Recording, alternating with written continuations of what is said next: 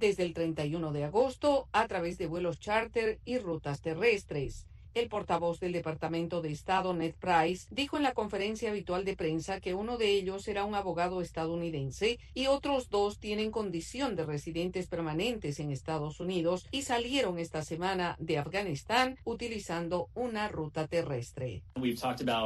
Hemos hablado de nuestro compromiso permanente y duradero con los estadounidenses y los residentes permanentes legales, además de los afganos con quienes tenemos un compromiso especial para facilitarles la salida si deciden salir En el caso de las salidas por una ruta terrestre, Price dijo que como se hizo en el pasado, se les proporciona orientación. Uh, Trabajamos para facilitar su paso seguro y los funcionarios de la embajada los recibieron una vez que cruzaron la frontera. Por supuesto, esto sigue a una serie de acciones durante las últimas dos semanas. Con relación a los vuelos charter, Price dijo que Estados Unidos agradece el apoyo de Qatar, país que no solo está desempeñando un papel clave en el aeropuerto internacional de Kabul, sino que también está administrando los vuelos charter, añadiendo que se espera ver más en los próximos días. Yoconda Tapia, Voz de América, Washington. Hasta aquí este boletín de noticias de Radio Martí.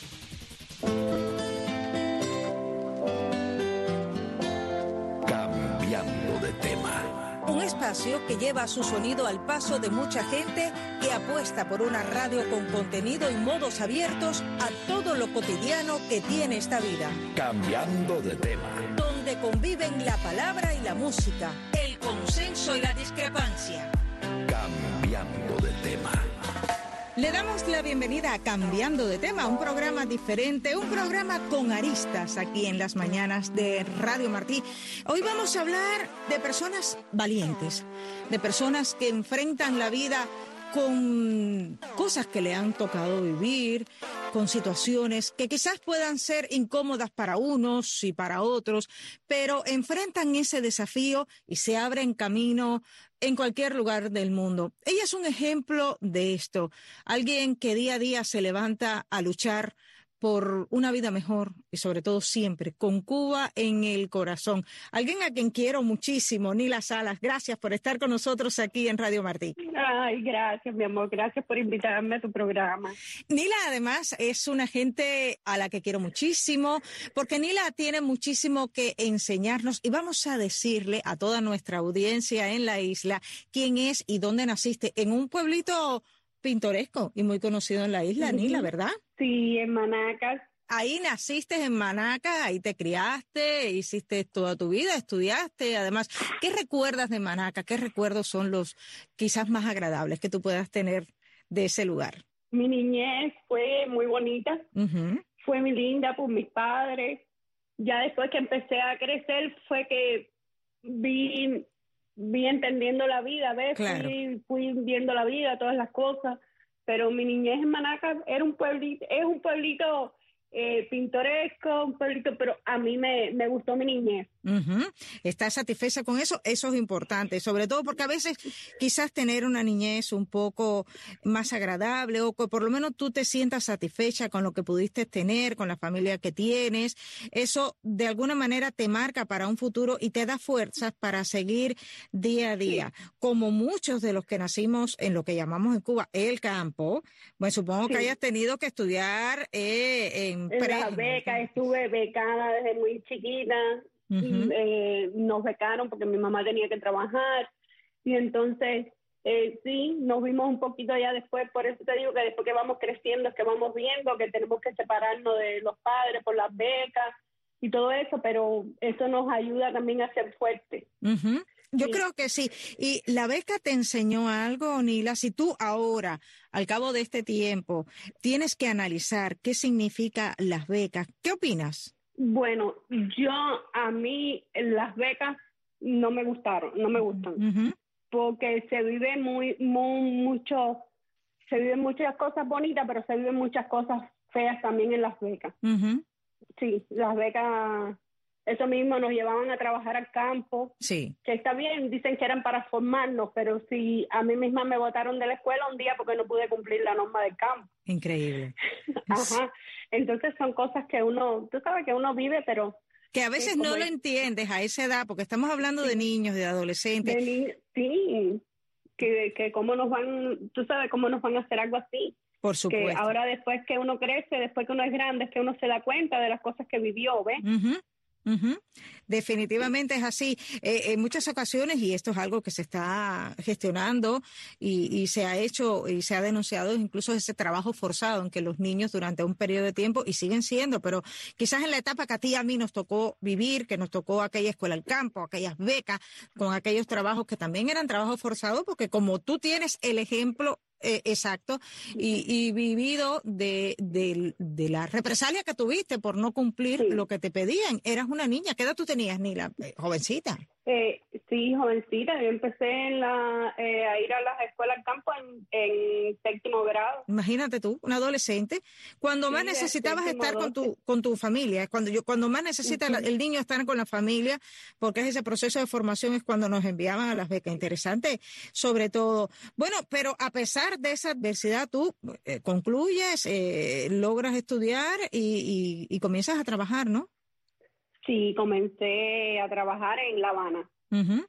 Ah, tú eres valiente, tú te escapaste y te fuiste a la capital. Yo me fui, sí, sí, me fui. No podía porque estaba ya después que tuve a mi niña muy joven, yo tuve a mi niña con 19 años. Madre mía. Yo tenía que salir a buscar la vida para ella porque el tiempo de embarazo de mi niña y todo me fue muy muy duro. claro. Me fue muy fuerte. Era en pleno 94. Fíjate tú, pleno periodo especial, claro. Sí, pleno periodo especial. Pasé mucho con mi niña y entonces eh, ahí me decidí, me fui a la capital y un amigo que tengo muy, muy querido, que está hoy por hoy aquí, que tengo que presentártelo, Arturo Álvarez. Oh, encantada. te lo voy a presentar, Arturo Álvarez, periodista. Y él fue quien me dijo que si yo quería, un día yo lo invité a comer a la casa sí. y me dice que si yo quería ir a trabajar a la unidad de recepcionista. Y yo les digo, ay, no, porque me daba miedo. Claro. Empezaron, digo, le yo, ay, no.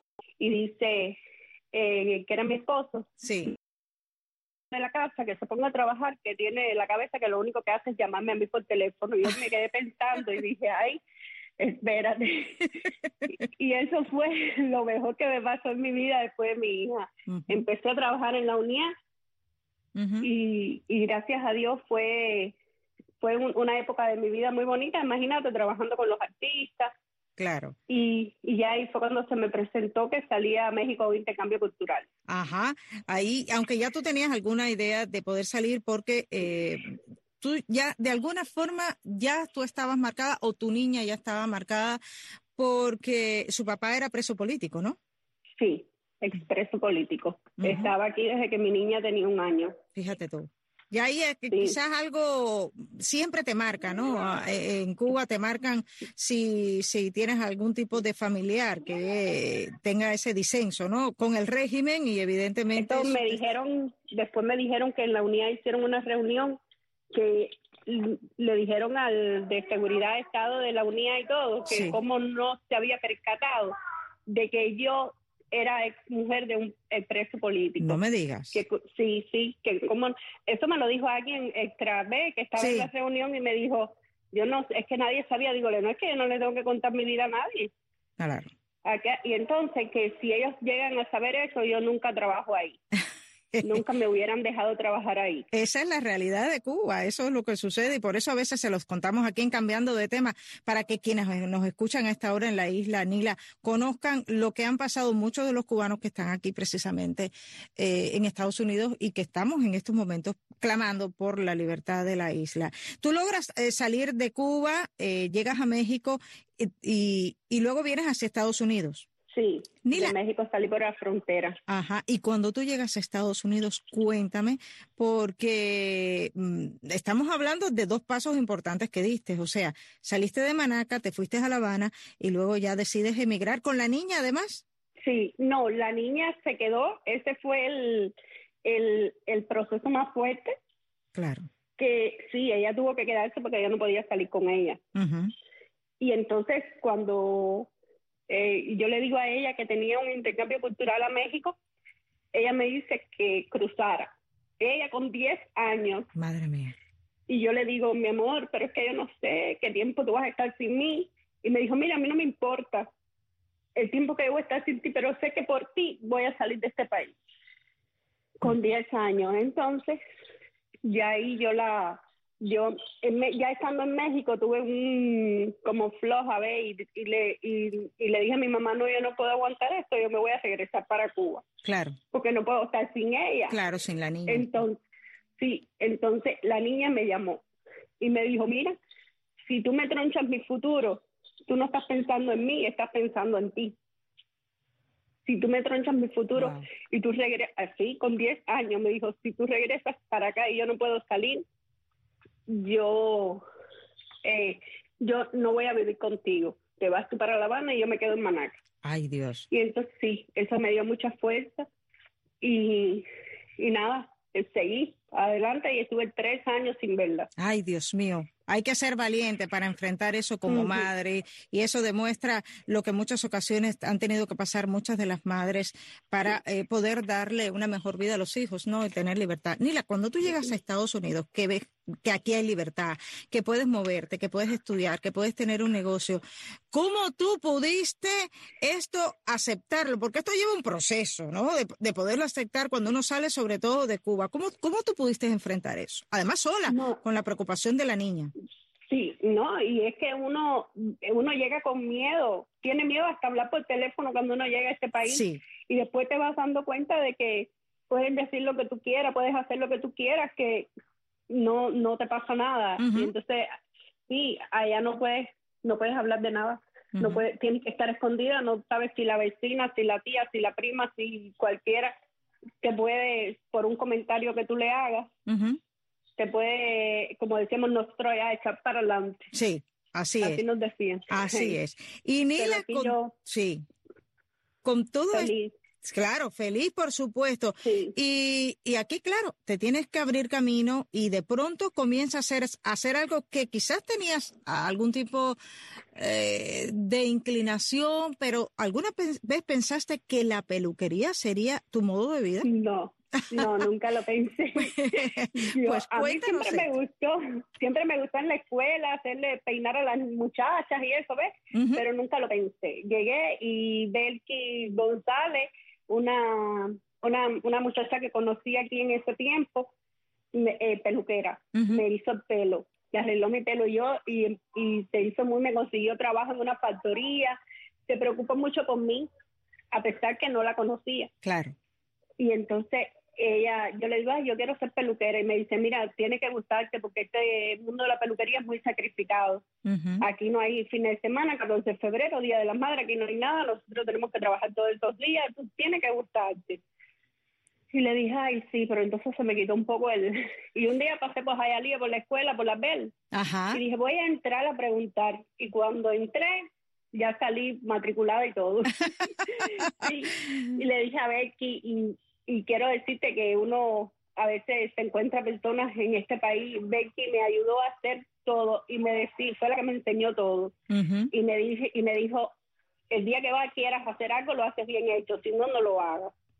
Y ahí yo, siempre pensando en ella, digo, bueno, y trato de hacer mi trabajo lo mejor posible. En cambiando de tema, la pertinencia es la materia prima, prima de nuestro lenguaje radial.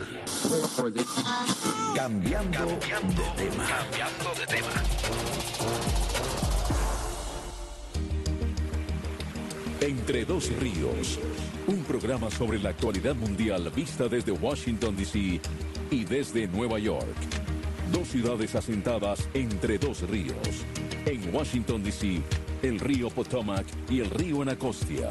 Y en la Gran Manzana, el río Hudson y el río del Este. Entre dos ríos.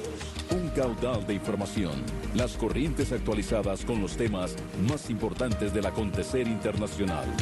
Entre dos ríos conducido por Carmen María Rodríguez desde la ciudad de Nueva York y con la colaboración de Michelle Sagué desde Washington, D.C.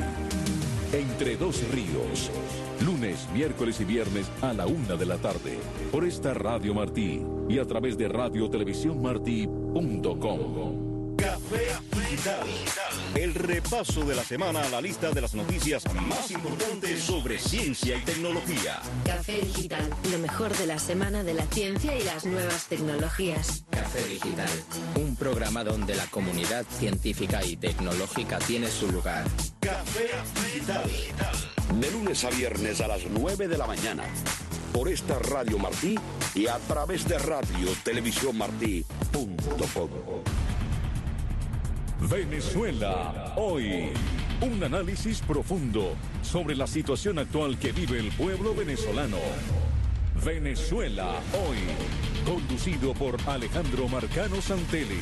Vamos a analizar el tema Venezuela, vamos a analizar por qué Venezuela se ha convertido en un tema importante para los Estados Unidos. Venezuela, hoy, lunes, miércoles y viernes a la 1 y 30 de la tarde, por las ondas de Radio Martí y a través de Radio Televisión Martí.com. La voz. El lenguaje humano. Los efectos. El lenguaje de las cosas. La música. El lenguaje de las sensaciones.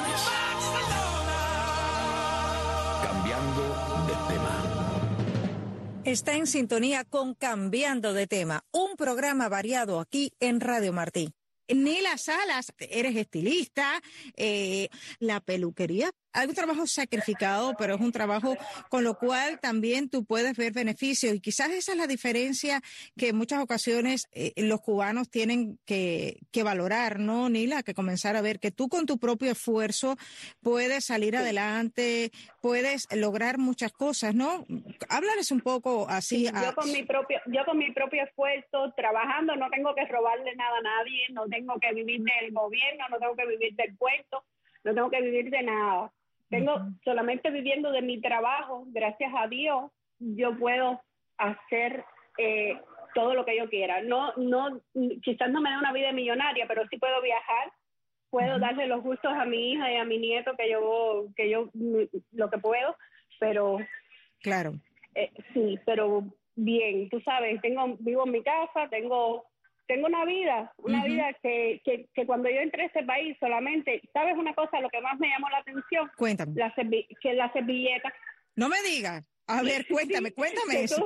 Eso fue algo que fue un, para mí un trauma, como digo yo, porque yo llegué a la cárcel de inmigración donde nos metían. Sí. Eh, donde nos entraban cuando en inmigración en Brownsville. Sí. Y yo veo que todo el mundo tiene servilleta y yo me quedé así, yo dije, ay, servilleta, que eso Ahora más o menos puede haberla, no sé si habrá, pero en el tiempo que yo vine no había una, nadie. Que no, yo decía, Dios mío, es que vivimos como como cerdos, como digo yo, que nos sentamos en una mesa y no podemos usar ni una servilleta.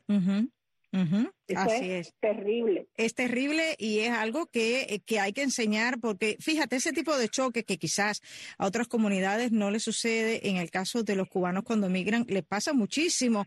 Hay que, que a ti te pasó con la servilleta, a otros les han pasado con las tecnologías porque no estamos acostumbrados, porque, porque evidentemente eh, Cuba es una dictadura donde no permite que el pueblo tenga la información que necesita, ni siquiera los permite que vivan en el pleno siglo XXI. Por esa razón es que se aboga tanto por, la, por el Internet, por la necesidad de que la gente conozcan y que haya libertad. Nila, pero tú, a pesar de todo esto, a pesar del sacrificio que conlleva emigrar, de salir adelante, de trabajar día a día, porque todos los días nos tenemos que levantar a trabajar sí o sí, eh, tu corazón está en Cuba y siempre sueñas con, con, con Cuba y, te has, y sobre todo... Sueño con que mi Cuba sea libre, con que mi Cuba sea un que sean igual que nosotros, que hagan lo mismo, que se levanten a trabajar y, y, se, y, duerman en una cama rica, en una cama buena, que coman bien, que, que ser, que disfruten. Y lo que queremos, ya nosotros somos libres, ya nosotros tenemos lo que nosotros queremos tener, estamos donde queremos. Ellos, nosotros lo hacemos por ellos, todo lo que estamos, tú sabes, tratando de, porque ellos sean libres para que vivan como nosotros, porque no somos egoístas, nosotros queremos que ellos sean, que sean felices. Así es, sobre todo la felicidad que queremos para todos los cubanos y que queremos para los niños, sobre todo. Yo pienso en muchas ocasiones en los niños, quienes tenemos niños en la familia, porque piensas de cómo pudiera ser la situación si fuese de una manera diferente. Eh, Salas, has estado hablando con nosotros de muchísimas cosas, pero como, como aquí eh, eres estilista, eh, has creado muchísimas cosas, haces unos trabajos de peluquería maravillosos. A mí me gustaría que a las peluqueras cubanas que a esta hora nos escuchan, tú les dieras algunos consejos que tú consideres que deban tener en cuenta. Bueno, chicas, eh, deben ser siempre eh, para la clienta. Eh, siempre deben hacer lo que le gusta a ella. deben hacer su trabajo con amor. Sobre todo eso, cuando haces las cosas con amor, todo te sale, todo, todo fluye. De verdad que sí. Con amor y ser muy profesional. Sobre todo el amor, Nila, gracias por estar con nosotros aquí en Radio Martí. Yo te quiero agradecer estos minutos porque además eres muy valiente de querer hablar, de expresar, de contar tu historia, porque es una historia que, que sirve de ejemplo para muchas madres, sirve de ejemplo para muchas hijas abuelas, sirve de ejemplo para todo el mundo que a esta hora nos sintoniza, porque, porque hay que pensar siempre, ¿no? En un futuro mejor, eh, en mejorar como sociedad, en mejorar como persona, eh, en, en tantas cosas que tenemos que hacer. Yo creo que es el desafío diario que nos toca a los cubanos a quienes vivimos eh, fuera o dentro de la isla a enfrentar y sobre todo mi hija tiene 27 años y la veo que lucha tanto por la libertad de Cuba y la veo en todo, la veo luchando tanto por porque sabe porque Cuba sea libre y, yo creo que me pongo a pensar y digo es que la marcó porque ella no conoció a su papá prácticamente. Su papá eh, se fue cuando ella tenía un año. Así es. Y entonces sí y entonces parece que todo eso después ella escuchó todos los cuentos de lo que le pasó a su papá estuvo nueve años preso. Y entonces eso parece que le ha dado más fuerte sabes pero los muchachos jóvenes, todos, tú los ves que están luchando y que quieren, veo muchas amigas de mi hija también de todo que luchan para que Cuba sea feliz. Eso para es que Cuba sea libre. Eso es una esperanza, eso es una esperanza. Anila, gracias por estos minutos que nos has dedicado aquí a cambiando de tema, porque me encantó hablar contigo y yo sé que hay muchas personas igual allí en Manaca que nos escuchan van a estarte pasando mensajes. Gracias, mi amor, un beso grande, cuídate. Un besote, Nila Gracias por la oportunidad. no, gracias a ti. Y así nos despedimos. Tony Simón, Jaime Milán y Ariane González. Hasta la próxima.